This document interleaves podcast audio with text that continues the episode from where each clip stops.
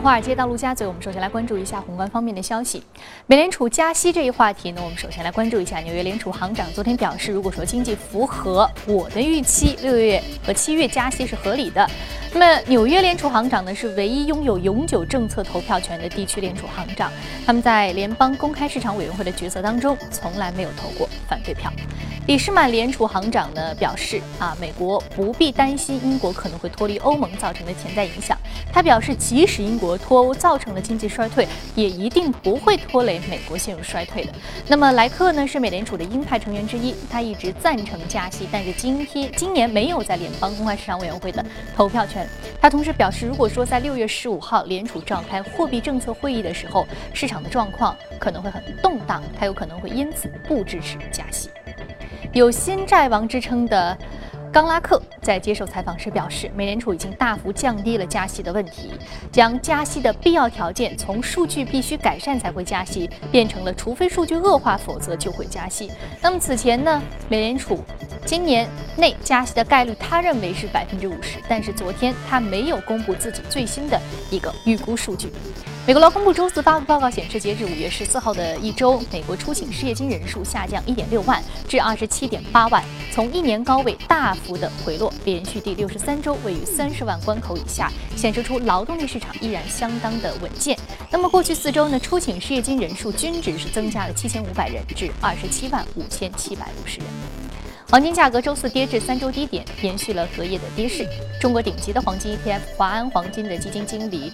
Richard 徐指出，这可能会趁此机会增加黄金配置的这样一个决心。因此呢，全球金市对于这个事件呢是过于显著的回应呢，应该是不太可能会发生的。那永丰金融集团周四在报告当中表示，对于美联储加息预期的增加，使得金价走低，跌破一千两百六十美元每盎司的水平。技术上看，金价是跌破了五天。十天和二十天的移动平均水平带来了大量的卖盘压力。那目前呢，金价下行的测试五十日移动均线的支撑水平下行还有空间，可能会进一步的走低至一千两百五十美元每盎司。不过仍然有机构鉴定坚定的看多金价中长期的前景。啊，比如说这个研究机构，呃 c a l l e t 在十八号发表的报告当中，他就指出，维持黄金将企稳在一千四百美元每盎司的预期，预计黄金呢将涨至两千美元每盎司。好，接着我们再来关注美元。德意志银行、摩根大通与标准银行等国际顶级的外汇交易机构认为，鉴于美国总统竞选人对于强势美元的强硬表态，美元走势已经容易受到政治的影响。摩根大通外汇、大宗商品及国际利率研究主管表示，假如在大选之后出现任何的贸易冲突，那么投资者应该买入欧元和日元。标准银行分析师 Steven 警告称，美元可能会经历大选前的颠簸走势，就像英镑对于英国脱。欧公投的反应是一样的。那比如说，假如啊，Trump 最终问鼎了白宫的宝座，那么美元可能会在数月内暴跌百分之二十。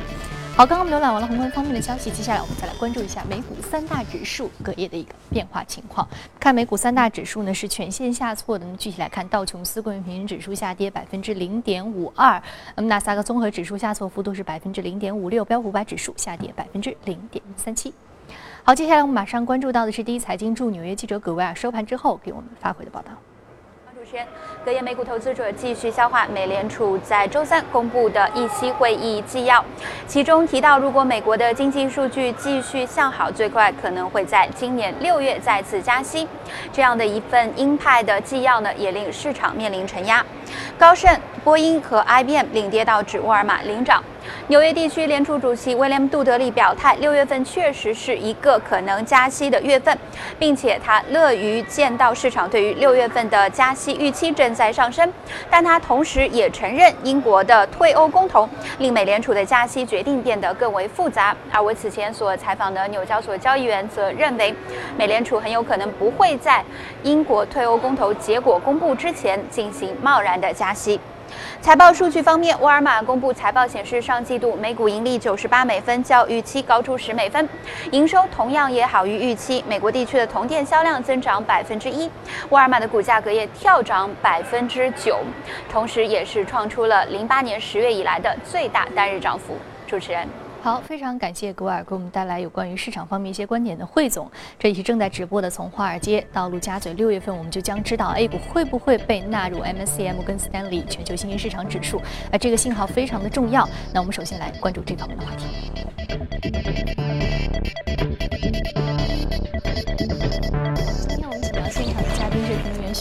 许戈先生，徐先生，早晨好。主持人你好。嗯，那现在包括 UBS 也包括花旗等各大投行给出的一个观点，就是认为六月份纳入 MSCI 指数，将 A 股纳入其中的可能性非常的大。那么在您看来，您觉得可能性是多少？呃，我先扯一句，刚才新闻当中讲到那个美国大选对于美元的一个影响，呃，因为我做过几次美国大选的当时美元的一个交易，呃，其实有一规律，就是说在大选之前的话，美美元的汇率因为政局的不稳定。或者说未来谁当选，大家不知道，嗯，所以对于美元的这个走势会有一些负面影响，它会低一低。但一般在美国大选尘埃落定之后，美元一般都是会走强的。所以我个人观点，一个大的美元的牛市没有结束。第二个，如果说下半年我们看到美元有一个因为大选的不确定因素造成一个下滑的话，恰恰是应该去买一些美元或者配置一些正常的一个现象。对，应该是配置美元的一个机会。嗯，但是刚刚特别提到，如果是 Trump 当选的话，就会下跌百分之二十。你认为 Trump 可能会缔造这个大选以后打破这个大选以后美元上涨的记录吗？对对对，这个就是可能是另外一种假设了。一般比较靠谱的候选人的话，一般都是会当选之后会出现一个上涨。嗯啊，那我们回过头来还是讲一个 MSCI 的指数。那么这个应该是今年六月份之前中国资本市场一个最大的一个影响因素。呃，我们先简单介绍一下这个指数，它是美国的名胜的一个呃指数，在全球的影响非常大。呃，全球的这个投资组合经理使用最广泛的一个指数就是它，在这个北美和亚洲。百分之九十的投资经理是用它的指数作为一个资产配置的一个标的，那么在欧洲的话，大概三分之二的呃基金经理人会用它的指数作为一个配置标的。所以，如果中国加入这个指数的话，那么它被动配置，就是说它一定要配这个中国的这个股票的话，呃，对于资本市场影响会比较大。另外一个，我们呃可以关注到去年六月九号，其实就是中国。呃，没有加入到这个指数，这个宣布的消息。呃，去年的股灾其实是六月十一号，所以就隔两天。啊，我们不能说这里面有直接的联系，肯定是会有一定的影响啊。所以，呃，这个影响我们一定要在六月份之前去关注它的一个一个演变。那么从历史上看来，我们证监会是二零一三年开始，呃，跟这个指数进行一个接触，当年是被列入呃潜在的升级的国家指数的。一个观察的一个名单当中，那么一四一五年因为一些因素没有被加入。当然，去年的十一月份，中概股一共有十四家，包括那个呃百度、阿里，啊都被纳入了呃这个这个这个指数。那么现在唯一呃有两个障碍，第一个障碍呢就是我们的资本流动还不是非常的自由。那么如果说被纳入这个指数的话，基金经理人配这些股票。那么它有一个当天结算的一个要求，对，如果当天我不能结算，它对它的操作，它是必须要根据这个 Q 费的份额来的。对，Q 费是它的唯一的一个通道啊，所以它的那个结算的频率，嗯，和那个时效性是有一个障碍。去年也是卡在这个方面。第二个呢，就是 Q Q 费的那个额度啊，整个大的额度嗯是有一定限制，然后单一的 Q 费的额度是十亿美金。那对于嗯海外一些非常大型的巨型的机机构的话，这个额度。不够用，它的交易量对他来说实在是比较的限制，所以这两个因素是去年。但是我们看现在 Q 费的额度其实已经放宽了，就是为了被纳入这个指数做一个前期的准备。所以这一次中国政府的诚意是满满的，就是大家可以看到一个 Q 费的上上面的这个上限打开了，第二个当日结算的这个东西是在慢慢在在实现。所以我们可以看到，呃，外界包括投行，呃，今年他他们都没有说是肯定能够加入，但是有一句话是肯定的，就是比去年的概率。提高了很多啊，很多。那么，呃，整个比例的话，一开始可能会，如果说加入的话，可能是百分之五。那么，呃，中期的话百分之二十七，最终话百分之四十三。这个这个额度是非常大的。短期的话，可能会带来新增的这个资金大概一千一千亿左右。那么，如果全部加入的话，可能达到两万两万亿，或者说更多一点的一个额度。这个呃非常大。我们从历史上来看，比如说那个嗯，印度。香港、台湾和俄罗斯，印度的话加入之后，这个股票市场上涨了百分之三十五。香港，嗯，恒生指数是三十七，台湾是四十八，俄罗斯最大一点，百分之一百六十。所以，呃，这个对我们来说，这个 A 股市场原来我们说存量博弈，如果加入之后就是一个增量博弈啊，未来的想象空间很大。当然，它即使这一次通过的话，真正生效也要到二零一七年的六月份，也就还有一年时间。但是这个一年时间当中，整个市场的信心会被提振，啊，大家都会有信心去做股票，这是一个非常重要的一个因素。所以这个，我觉得在六月份之前，大家一定要关注这方面的一个演变的一个过程。嗯，所以说，您觉得 MSCI 把 A 股纳入其中，其实我们说到额度的这样一种，由于额度相对还有一些限制，所以说资本流动并不是完全自由的。嗯，啊，这对于这个资金的这个。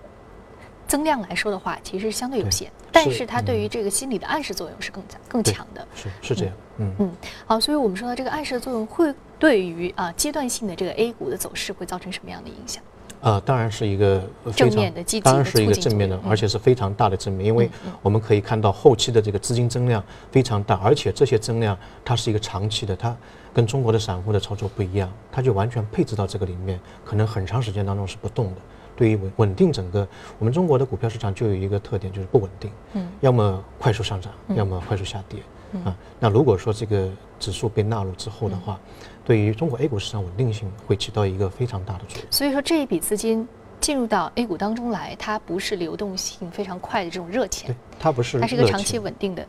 支持资金。对。是这样。好，那这对我们来说绝对是一个非常振奋人心的这样一种预期啊。那接下来呢，我们在离六月大概还有不到这个一周到两周的时间，我们将持续来关注 MSCI 指数是否将会把 A 股纳入其中每一个阶段的一个进展。那么在六月份呢，将会尘埃落定的知道最终的一个结果，也将持续的为您关注。好，这里是正在直播的从华尔街到陆家嘴，接下来我们来关注一下隔夜领涨的板块和个股分别是什么。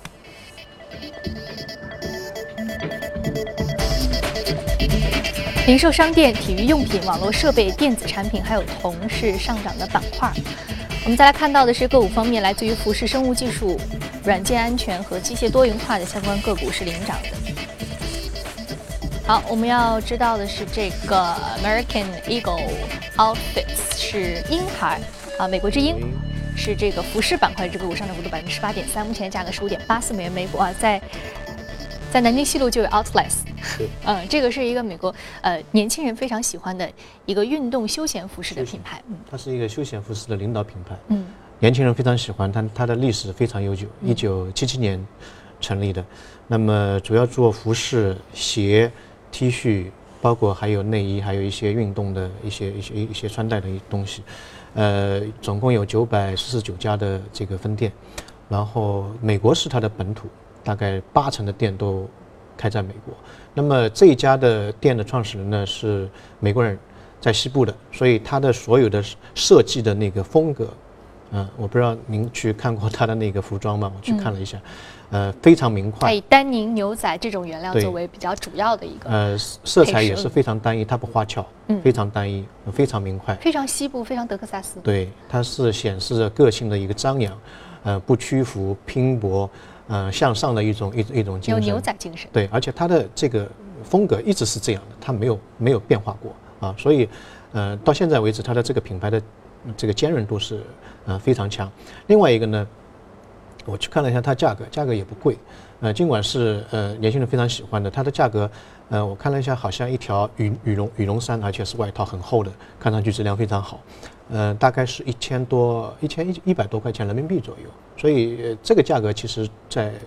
我觉得在中国市场都不算是。很贵的，但它那些 T 恤稍微贵一点，大概两百到四百左右，就就看上去也是很简单的一种一条 T 恤，嗯，它两百到四百左右。所以在美国的话，啊，包括在中国现在它也有分店，也是这个销量是比较好，非常，呃，受到欢迎。那么这一次的话，它主要是一季度的盈利非常好。那么这次为什么挑它出来呢？因为在美国的话，其实我们看到一些传统的服装品牌，因为竞争非常激烈，它门槛相对来说比较低。服装的门槛比较低，呃，都出现了一些盈盈利的一个下滑，包括我们看到 Gap 一季度的盈利也是出现比较大的下滑，而只有这一家它是逆势上扬，整个收入是同比增长七点一，而且它的每股盈利是二十二美分，啊，嗯，华尔街预测它最好是大概是八美分，所以远远超过它的一个预期，啊，呃，这一家店还是蛮有特色的，就是大家还觉得它的这个。里面呢蕴含的一种精神，一直是没有什么变化。美国西部的明快的简洁的一种风格，简单直接。吸引受众，非常的呃聚聚焦化、具象化的这样的一个服装的风格啊。好，我们说这只股票呢，隔夜有一个异动啊，是比较值得关注的。那好，这里是正在直播的从华尔街到陆家嘴，接下来进一段广告，广告回来继续接着聊。好，欢迎回来，这里是正在直播的从华尔街到陆家嘴。接下浏览一组重要的公司资讯。沃尔玛周四发布财报称，第一财季的盈利与营收均好于市场预期，主要是得益于美国销售额的增长。截至四月二十九号的财季，公司营收从上年同期的一千一百四十八亿美元增至一千一百五十九亿美元，高于分析师平均预期的一千一百三十二亿美元。净利润从上年同期的三十三点四亿美元和每股一点零三亿美元一点零三亿一点零三美元降至了三十点八。亿美元和每股九十八美分，但是高于接受调查分析师平均预期的八十八美分。猎豹移动周四盘前发布财报，虽然呢第一季业绩达到了市场预期，但是公司给出的第二季的收入预期较分析师平均的预期足足低了百分之三十，导致股价暴跌。对于猎豹移动来说，最新的这个财报。测试意味着收入同比仅增长百分之十至百分之十三，增速将远远低于前一季的百分之六十三。猎豹移动首席执行官傅盛表示呢，这与公司之前所预期的季节性回暖形成了反差。他指出，造成这种原因的情况包括销售队伍的扩张速度不及预期、国际市场低迷等等。好，刚刚简单的看了一下公司动态，我们再回到资本市场，和嘉宾来聊一聊值得关注的板块和个股分别是什么。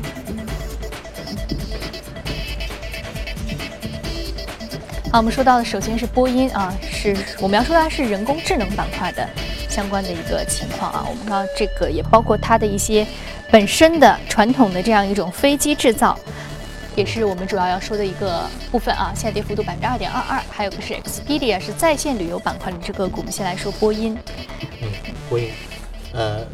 主要我们想讲一下通用航空这个板块。呃，最近大家如果是做股票的话，会发现这个板块。呃，非常热，在中国这个是属于一个朝阳的一个一个产业。那么，先简单介介绍一下通用航空是什么样的一个概念啊？呃，其实航空的话会分为军事的，然后是民用的，但民用当中又分为两块，一块就是我们平时坐飞机的，就是商业的啊，就是高空的，三万英尺的一个高空，然后还有一个是低空的，呃，直升飞机啊、农林牧渔啊、这个撒农药啊，这个这一块啊，那么。通用航空其实我们平时关注是比较少，但它的在航空的这个领域当中，特别是，呃，民用这个领域当中，它是占了一个大头，大概是商业航空我们平时坐飞机那种的九倍的一个市场的一个容量，包括飞机的架数，然后飞行的时间应该是民用和这个商业航空的八倍左右，所以它的这个市场含量呃是非常高的，全世界。这个通用航空做的最好的是在美国，它的整个一年的呃产值规模大概有呃一千五百亿美金，三万亿人民币的一个一个市场。呃，美国的话，它的这个发展也是其实历史也是不是特别久，就是本世纪初的时候，美国航天呃航空局提出一个小飞机呃系统的一个飞行计划，那么它主要是为了解决那些比较偏远的一些地方啊。呃乡村啊，偏远地方的一个运输，呃，特别是呃，解决是这个高速公路的拥堵。那么另外一个呢，是提高这个运输的一个效率，因为这些通用航空的呃整个速度是高速公路的四倍。那么他们当时有一个计划，从呃本世纪初花十年时间覆盖美国境内的百分之十的偏远地区，到了二零二五年的话，覆盖百分之九十的一个地区，基本上它的所有的相当于人体的毛细血管一样，所有的地方都会都会覆盖到。啊，那么在这个计划之下的话，这个美国的通用航空发展的非常快啊，特别是一些边远地方，我们说阿拉斯加那种地方，它的地面的交通其实不是特别好，有冰雪啊，有那个山路啊，不是特别好，所以它的那个通用航空就需要这种中小型的飞机飞这种短途的这样一种飞行，而且民众也有这个习惯，比如说他要钓个鱼，驾着飞机就就就到那边去，那个地方这个通用航空非常发达，它飞机就有一万架，然后飞行员有一点一万一万个，然后那个机场有四百四百个。机场起降非常方便，对，而且需求也比较的。我们国内的通用航空机场只有三百个，它一个一个一个阿拉斯加就有四百多个，还有一些湖泊，它也可以成为一个水上飞机的一个起降的一个一个一个一个场所。所以美国这方面的这个发展非常快。通用航空呢，主要有三块的要素，第一个就是机场，美国有一万九千个机场，其中三千多个机场是通用航空的，我们国家大概现在只有三百个，所以这个当中的增长非常大。嗯，而且我们来看一下啊，这个通用航空相关的概念股，包括宏都航空、四创电子、威海广泰、博云新材、贵航股份和中植股份，值得关注的一些标的。嗯，对。那么，嗯，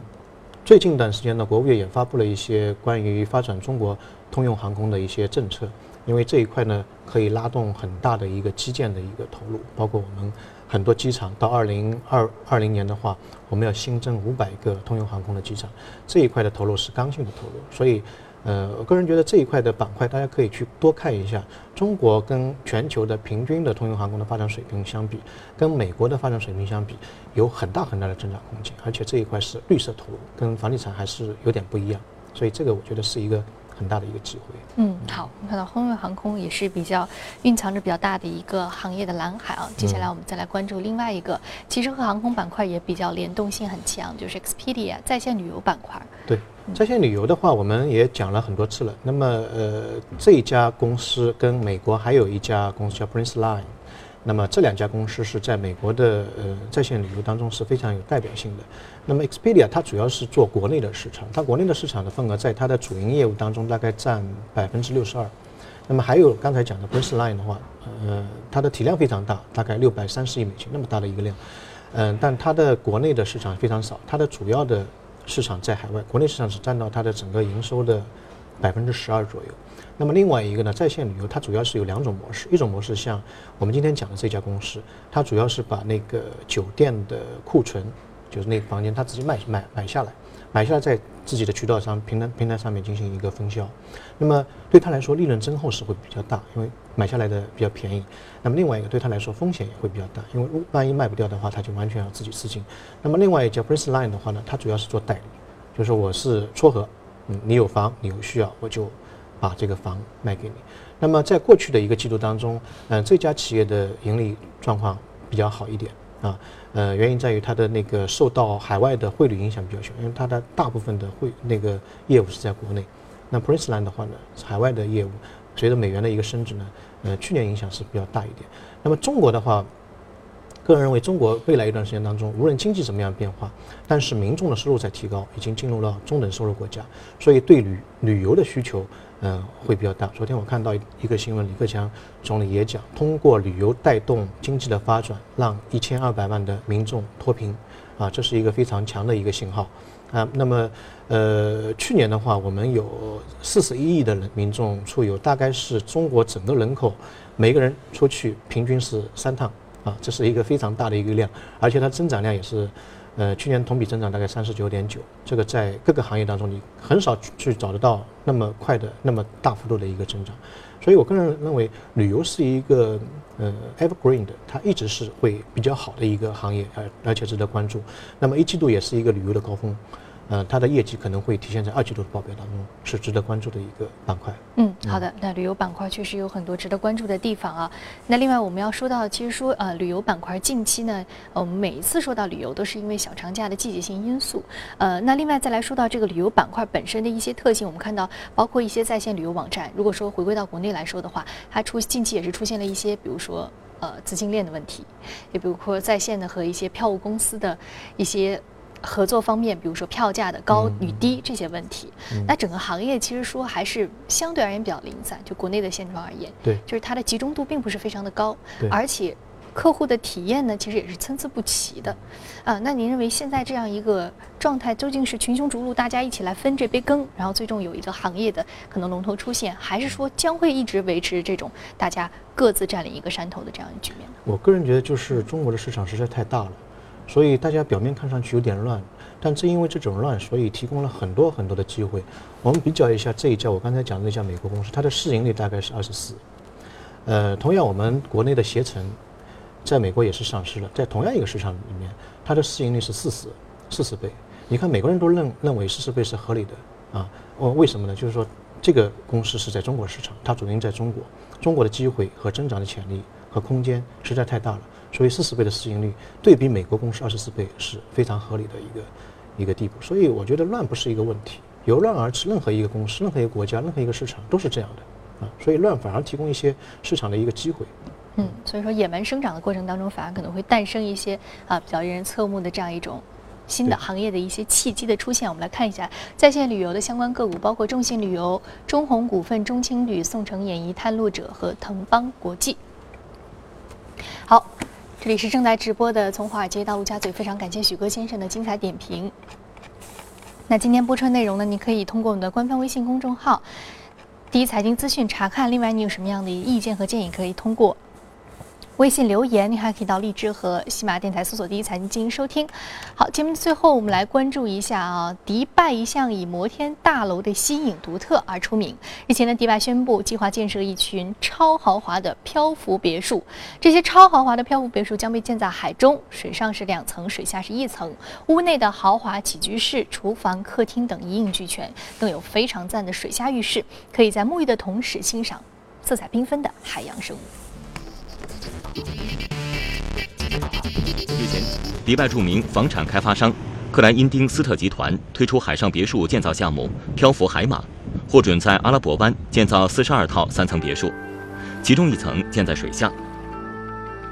建筑效果图显示，别墅水下层是主卧和卫生间，水面第一层为开放式的起居室、厨房和餐厅，最上面一层是迷你吧和按摩浴缸。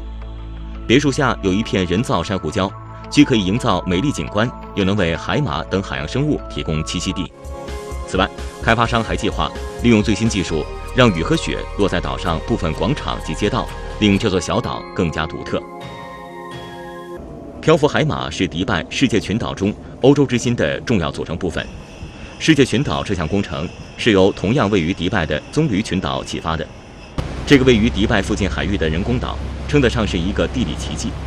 世界群岛由三百个小型私人岛屿组成，是依照世界各大洲的形状建造的，分为四个级别：私人屋宇、屋村、度假区以及社群岛。漂浮海马别墅则是这项计划中截至目前最特别的部分。克莱因丁斯特集团计划通过漂浮码头，会将这些名为“漂浮海马别墅”和人工岛连接起来。据悉，每栋别墅的售价在三百二十万美元左右。